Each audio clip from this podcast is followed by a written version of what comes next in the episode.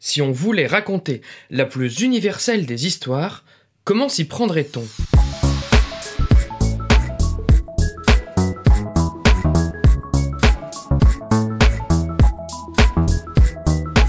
Salut et bienvenue dans ce 20e et dernier numéro de la saison 2017-2018 de Comment raconté, le podcast qui déconstruit les scénarios un dimanche sur deux.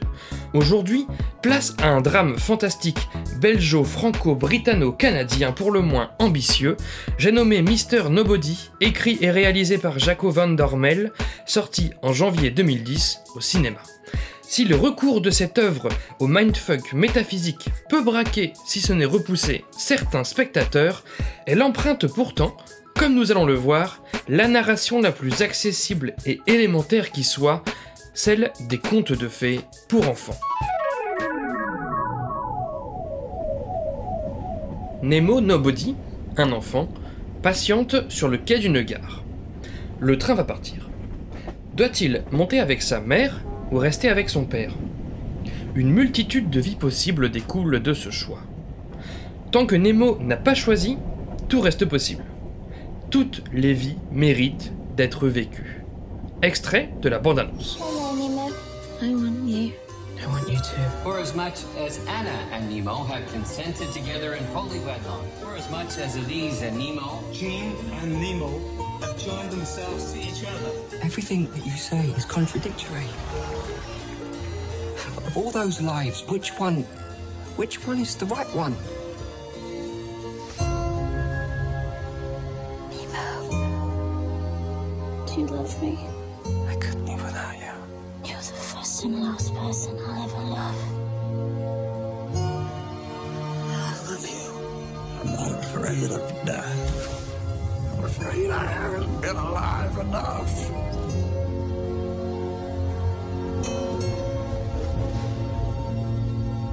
Comme toujours, pour ceux qui n'ont pas vu le film, des spoilers sont à prévoir. Avant d'écouter cet épisode, je vous conseille celui que j'ai consacré au film Réalité de Quentin Dupieux, où je parle de la gestion d'un récit chaotique mindfuck et de comment rendre ce type d'histoire intelligible pour ne pas perdre le spectateur. En effet, même si ce n'est pas le sujet aujourd'hui, Mr. Nobody entre dans cette catégorie des films décousus et désarçonnants, mais qui ne nous lâche tout de même pas la main, et ce via des techniques narratives d'horlogerie. Alors, les contes de fées. Déjà, qu'est-ce qu'un conte de fées? En quoi est-ce un genre spécifique? Quelles en sont les vertus? N'est-ce donc pas réservé aux histoires de princesses et de dragons? Pour répondre à ces questions, parcourons la psychanalyse des contes de fées proposée par Bruno Bettelheim dans les années 70. À destination des enfants, les contes ont pour premier objectif de donner confiance en l'avenir, de répondre à leurs difficultés les plus pressantes. Exemple de situation conflictuelle qu'un enfant peut rencontrer, celle de la séparation des parents et du choix entre l'un et l'autre, sur le postulat de départ de Mr. Nobody. De ce choix initial découlera ensuite une multitude de possibilités. Comme l'exprime l'auteur-réalisateur lui-même en interview, ce film est construit en arborescence. Autrement dit, à l'inverse de la majorité des œuvres dont les péripéties convergent vers une finalité, les prémices de Mr. Nobody divergent vers plusieurs péripéties distinctes. Ainsi, suivant les nombreuses vies possibles s'ouvrant au petit Nemo, d'autres difficultés humaines sont explorées dans le film, les premières séductions, le dialogue difficile avec les adultes à l'adolescence, la prise en charge d'un parent handicapé, l'accompagnement d'un conjoint dépressif, les tabous, l'amour non réciproque, la dégradation des facultés cognitives avec l'âge, etc. Mais tout cela n'augure rien de joyeux, vous en conviendrez.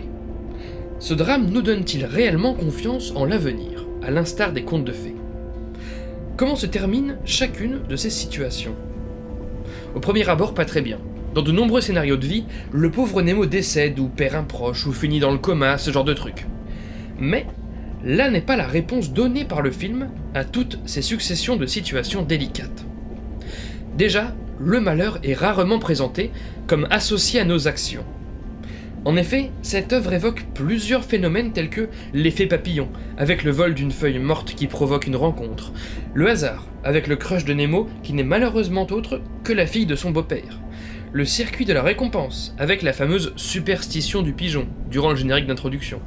Notre quête reptilienne de partenaires sexuels, évoquée lors d'une conférence donnée par Nemo, soit bon nombre de facteurs extérieurs qui minimisent notre responsabilité dans nos malheurs.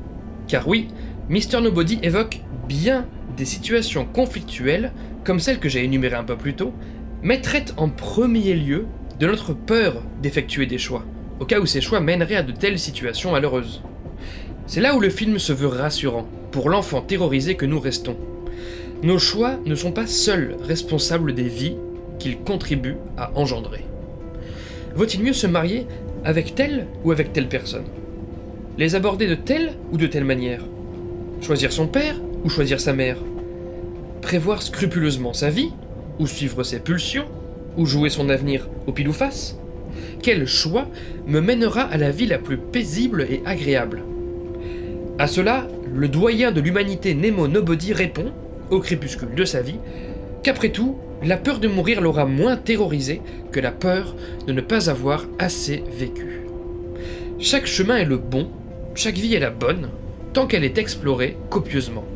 Voilà pourquoi, de mon point de vue, Mister Nobody répond aux caractéristiques fondamentales d'un conte de fées.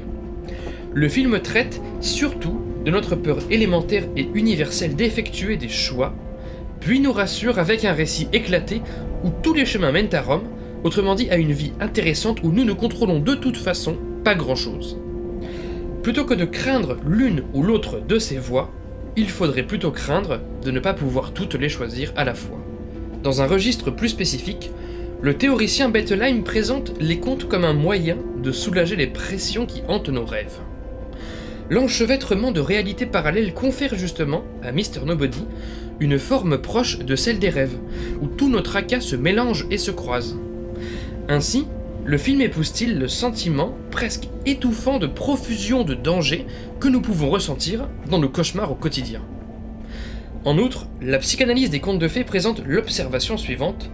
Si un enfant peut parfois détester un parent et parfois l'aimer profondément, suivant la situation, comme deux entités distinctes, les personnages de sorcières et de bonnes fées permettent à chaque enfant, dans un conte, d'y lire respectivement ce qu'il craint chez sa mère et ce qu'il cherche chez elle.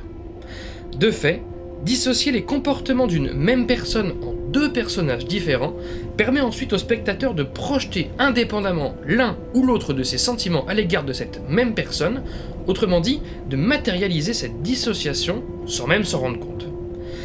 Une technique semblable de narration est employée dans Mister Nobody.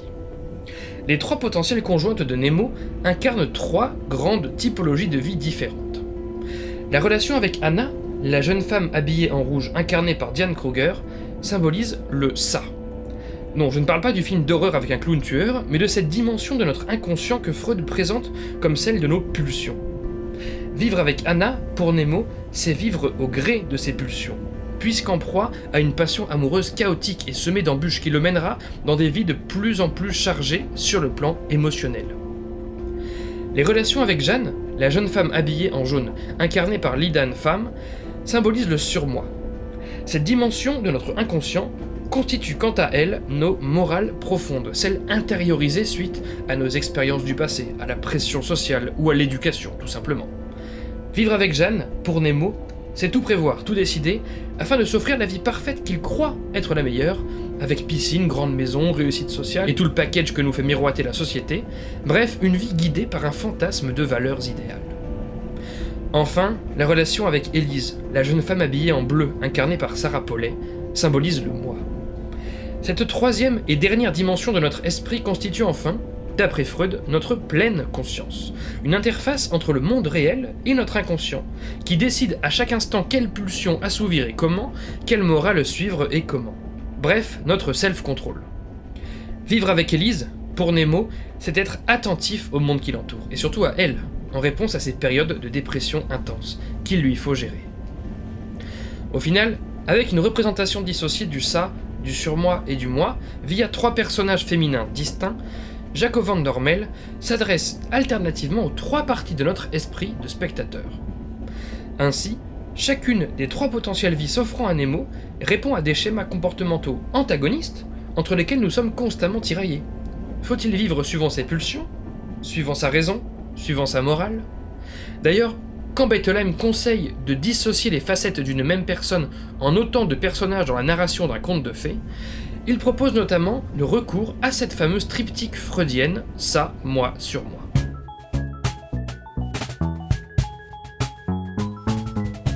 read people that you like um, and try to figure out why you like them. And when you see something or read something that you don't like, try to figure out why you don't like that. Be a diagnostician. Pour revenir au rapport plus général que Mr. Nobody entretient avec la forme des contes de fées, évidemment que cette œuvre ne s'adresse pas aux enfants, donc elle ne présente pas toutes les caractéristiques d'un conte. Par exemple, la psychanalyse des contes de fées vante le recours au symbolisme. Remplacer un adulte par un géant dans un conte de fées permet à l'enfant de se projeter dans une situation donnée, puis de la résoudre, sans avoir à s'y confronter consciemment, frontalement, conférant ainsi à l'enfant un recul nécessaire. Par ailleurs, la notion de nuance n'est pas évidente pour un jeune gosse. Tout lui semble paradis ou enfer, super ou horrible, sans entre-deux. De fait, la plupart des contes s'avèrent manichéens, avec une dichotomie gentil-méchant, et les personnages secondaires sans nom si ce n'est celui de leur métier, afin de simplifier les choses au maximum. Mr. Nobody, s'adressant à un public relativement mature, comparé aux enfants, ne répond effectivement pas aux caractéristiques formelles des contes de fées, n'en adoptant que l'essence finalement. Bien qu'empruntant au genre fantastique, ce qui permet de nous offrir un certain recul sur les événements, le récit n'a pas ici recours aux personnages incarnés par des animaux, des créatures, des objets vivants, etc. Quoiqu'un cinéma mature peut parfaitement y faire appel, comme certains films d'horreur. De plus, Mr. Nobody ne sombre pas dans le manichéisme enfantin, préférant ainsi multiplier les personnages et leurs nuances suivant la réalité dans laquelle se trouve Nemo. Le film insiste même sur la complexité de la vie, de mon point de vue, par la représentation diverse qu'il propose de l'eau. En effet, cet élément symbolise dans l'esprit collectif la vie même.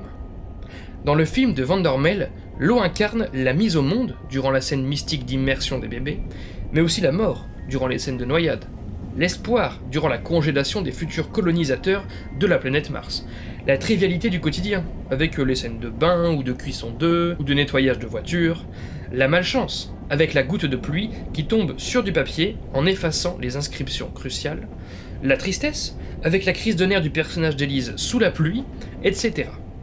Ainsi, par la représentation symbolique variée de l'eau, Mr. Nobody traduit la complexité de la vie, loin des représentations plus réductrices que l'on trouve dans les contes pour enfants. Bien, Mr. Nobody emprunte à l'essence des contes de fées, tout en les transposant à un public davantage adulte. Mais cette narration n'est-elle pas banale finalement? Que propose un conte à ses spectateurs que ne propose pas un récit alternatif? Comme je me questionnais en introduction, quelles sont les vertus d'un conte de fées? Dans sa psychanalyse des contes de fées, toujours, Bettelheim oppose le conte de fées au mythe. Dans un mythe, le héros auquel on est censé vouloir ressembler s'avère généralement surhumain. On ne peut donc en réalité que lui être inférieur. La plupart des films de super-héros américains actuels s'inspirent ainsi du fameux monomythe, théorisé par Joseph Campbell dans son Héros au mille et un visages, vulgarisé plus récemment par le dramaturge Christopher Vogler dans son guide du scénariste. Ces personnages parfaits aux capacités démesurées sont clairement hors de notre portée. Par opposition, les contes de fées rassurent leur auditoire en proposant des personnages humains et simples, plutôt qu'en exigeant des aptitudes démesurées. On pense au petit chaperon rouge par exemple. Eh bien, le héros de Mr. Nobody est justement le seul personnage encore mortel dans une société futuriste où tout le monde bénéficie de la vie éternelle. Par ailleurs, à chaque étape de son périple dans ses différentes vies, Nemo est contraint par sa condition de vulgaire être humain. De fait, les contes s'avèrent bien plus accessibles et rassurants que les mythes, qui eux sont écrasants et fatalement supérieurs. En outre, le héros des contes s'avère généralement des plus banals, dans le sens où l'histoire pourrait arriver à n'importe qui, y compris à nous. Rappelons que le héros du film de Van Dormel s'appelle Nemo Nobody, ce qui littéralement signifie personne, personne. Ce personnage est personne. Ou du moins, il n'est pas quelqu'un de spécial. Nous sommes tous Nemo. Le divorce des parents et surtout le choix qui lui incombe concernent de nombreux êtres humains. A l'inverse, les mythes présentent une histoire absolument unique, arrivant à un élu. Personne d'autre ne pourrait vivre cette même aventure. On pense à Neo dans Matrix, ou à Harry Potter dans la saga éponyme, élus respectivement par un oracle et par une cicatrice. De fait, si un spectateur peut éprouver une certaine empathie pour leur aventure, il ne peut en revanche pas s'imaginer intuitivement que cette histoire lui arriverait. Le conte est l'affaire de tous, le mythe érige un ou une élue. Par ailleurs, un conte propose le plus souvent une issue heureuse et optimiste. Je ne veux pas sombrer dans un angélisme bête et artificiel comme le fait souvent le cinéma américain. Les personnages n'ont pas systématiquement à finir heureux dans le meilleur des mondes, blablabla. Néanmoins, faire preuve d'un tel optimisme, face aux vies possibles où Nemo risque bien de funestes moments, face à un sujet aussi écrasant que celui du choix, me semble ambitieux de la part de Van Dormel. Après tout, qui souhaite ressembler à un personnage dont l'issue est tragique, à supposer qu'il en soit responsable? Mais bon, ce n'est certainement pas la vertu la plus essentielle des contes de fées. Autre différence entre le mythe et le conte, les personnages de la mythologie, et plus récemment des films qui s'en inspirent, arrivent au bout de leur quête grâce à des aides divines ou extérieures, au moins dans le premier acte. Qu'ils reçoivent de l'argent, un super pouvoir, un don ou peu importe, ces personnages comptent ensuite surtout sur cette particularité qu'ils ne doivent pas à eux-mêmes. Sans vouloir vanter une forme de méritocratie dont on connaît les limites, le conte présente des récompenses récoltées dans le vrai monde. Nemo apprend ou non de ses erreurs via ses seules expériences, et n'a recours à aucune aide divine ou extérieure. Là encore, le conte s'avère bien plus accessible, on s'y projette plus facilement, puisque toutes les ressources propres au personnage sont disponibles pour nous autres, malheureux spectateurs mortels. Enfin, et c'est sûrement là une de ses caractéristiques les plus importantes, le conte ne fait que suggérer des réponses à nos questionnements sur le monde, indique Bettelheim. Ici, dans Mister Nobody, de nombreuses pistes métaphysiques sont explorées, sur l'importance ou non de choisir et que choisir. Comme je l'évoquais plus tôt, l'histoire est nuancée. Aucun parcours est exempt d'embûches, aucune théorie scientifique ou comportementale ne saurait satisfaire l'ensemble de nos craintes quant à notre condition. Par opposition encore, les mythes répondent trop précisément à nos questionnements sur la vie. Ils s'achèvent par une morale et une seule, présentée comme supérieure à toutes, parfois sans la moindre part d'ombre. Dans Batman Begins, le super-héros termine exclusivement jugé par ses actes, tel est son triste constat. Oui, la condition qui est la sienne, à savoir très médiatisée, explique cette théorie, mais on ne peut l'étendre au commun des mortels. Après ce comparatif, je tiens à préciser trois choses. Premièrement, qu'évidemment, le conte n'est pas supérieur au mythe. Les caractéristiques propres au mythe lui confèrent une portée différente, des possibilités et un récit alternatif, et la narration propre au conte ne devrait pas devenir une norme. Il s'agit simplement de traiter de façon accessible des problèmes universels qui nous arrivent à tous. Deuxièmement, que bien des choses existent entre le mythe et le conte. D'ailleurs, un récit n'est jamais strictement l'un ou l'autre il s'en rapproche simplement, plus ou moins, parfois très franchement, comme c'est le cas de Mister Nobody avec les contes de fées, mais pas toujours. Et enfin, troisième et dernière précision, une histoire peut se voir considérée en dehors de cette dichotomie conte-mythe. Prenons par exemple des fables, telles que celle de La Fontaine, il s'agit d'une catégorie de récits que Bettelheim qualifie encore différemment. Elle moralise expressément via des menaces claires, suscitant ainsi de l'angoisse. On pense par exemple à la cigale et la fourmi, qui nous demandent de ne pas nous étonner si on n'a pas de quoi se nourrir après ne pas avoir travaillé durement. On est loin du conte rassurant, et en même temps on est loin du mythe inaccessible. La fable opère dans un tout autre registre. Maintenant que j'ai pris mes pincettes, concluons tout de même, au terme de cette étude, que Mister Nobody jouit des caractéristiques intrinsèques des contes pour offrir à son récit une narration à la digne mesure de son ambition. Car si ce film traite de la vie d'une façon remarquablement large, avec tant de sujets et d'approches différentes, il s'adresse surtout au plus grand nombre, avec un protagoniste des plus accessibles auquel on ne peut que s'identifier en toutes circonstances. Pour finir, et cette fois pour de vrai, je ne peux m'empêcher de mentionner les petites lacunes du film de Van Dormel en termes de représentation sociale. Oui, je sais, c'est hors sujet. Choisir la couleur jaune pour caractériser un personnage asiatique, ce n'est pas très malin. On a vu moins réducteur, moins stéréotypé. Définir la mère de Nemo par son odeur, son rouge à lèvres et sa coiffure, là où le père est défini par sa pilosité et sa montre, ce n'est pas très malin non plus. Considérer des personnages féminins comme des fins, à la limite des accessoires, plutôt que comme des êtres humains tout aussi préoccupés par la question de leur choix, ce n'est pas, là encore, des plus malins. Fondu au noir pour ce 20e numéro de Comment c'est raconté. Merci pour votre écoute, j'espère qu'il vous a intéressé. Retrouvez toutes les sources de cet épisode et tous les liens du podcast dans la description et sur ccrpodcast.fr, dont Facebook, Insta, SoundCloud, tout ça, mais encore et surtout iTunes. Pour ce dernier, je vous invite à laisser 5 étoiles et un commentaire, c'est très important pour le référencement du podcast. Podcast dont l'habillage musical est encore et toujours signé Rémi Le Sur, je le rappelle, et Licosa remercie. N'oubliez pas qu'une retranscription de chaque numéro de Comment c'est raconté est disponible sur Medium pour pouvoir lire ces analyses à tête reposée. Je m'appelle Baptiste Rambaud, disponible sur Twitter pour répondre à vos questions, à vos réactions. Vous souhaite un bel été et vous donne donc rendez-vous dans 3 mois pour le premier épisode de la saison 2018-2019. Ciao